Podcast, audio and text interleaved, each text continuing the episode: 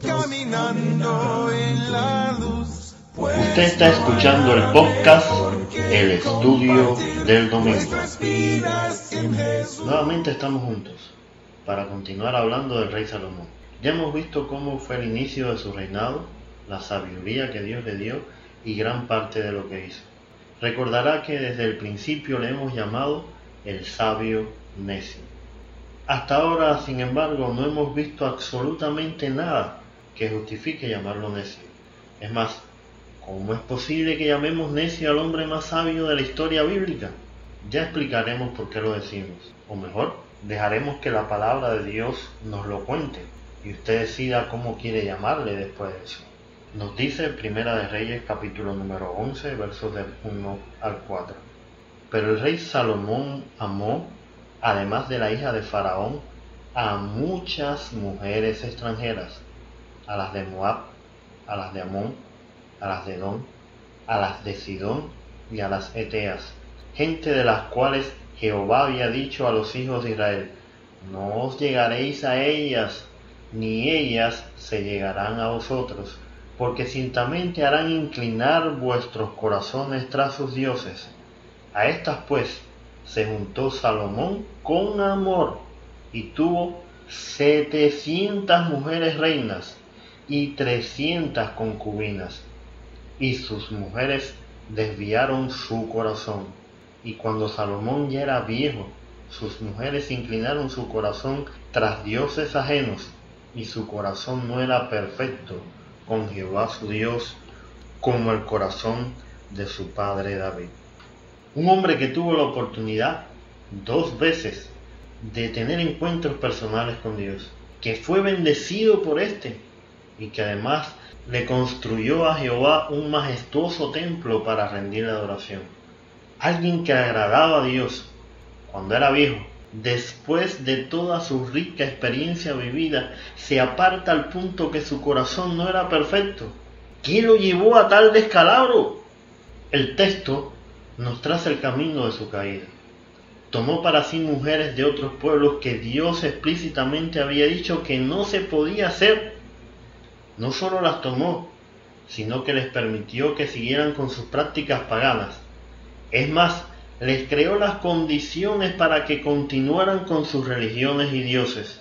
La lujuria y sensualidad lo llevó a tener mil mujeres, al principio por complacerlas, Después por decisión propia comenzó a adorar a sus dioses.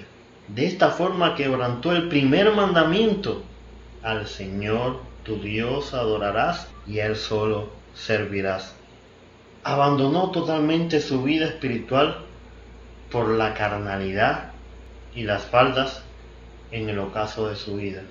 El que piense estar firme, mire que no caiga.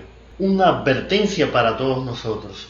Si este rey con toda su sabiduría sucumbió al rodearse de personas con las que no debía estar y seguir sus prácticas, debemos pensarlo mejor cuando escogemos a nuestros amigos y a nuestra pareja, porque tarde o temprano las malas compañías siempre arrastran.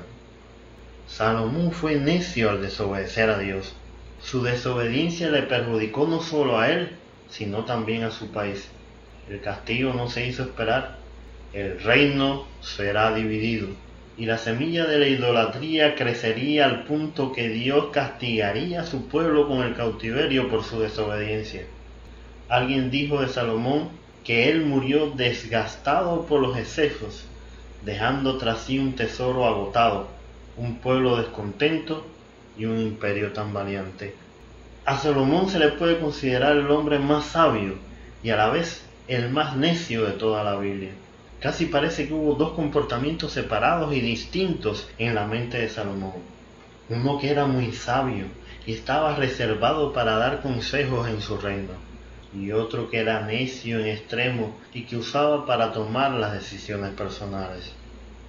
En resumen, Salomón fue sabio en aquellos asuntos en lo que obedeció a Dios. Como resultado de ello, su gloria se propagó. El reino fue de tal grandeza que cuando la famosa reina de Saba lo visitó, ésta le dijo, Yo no lo creía hasta que he venido y mis ojos han visto que ni aún se me dijo la mitad. Es mayor tu sabiduría y bien que la fama que yo había oído. Si Salomón, había sido bendecido y amado grandemente por Dios, podía caer, ¿quién puede estar seguro de seguir en pie?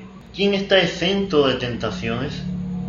Si pudo vivir muchos años al servicio de Dios solo para derrumbarse durante su vejez, entonces nadie está a salvo hasta el final de su vida. Mas el que perseverare hasta el fin, éste será salvo. Yo amo a Jesucristo con el corazón. Yo amo a Jesucristo con el corazón. Para más información puede seguirnos en Facebook o Telegram a través de Compartiendo Estudios. El Señor esté con nosotros. Lo tengo, lo tengo en el corazón. Lo tengo, lo tengo en el corazón.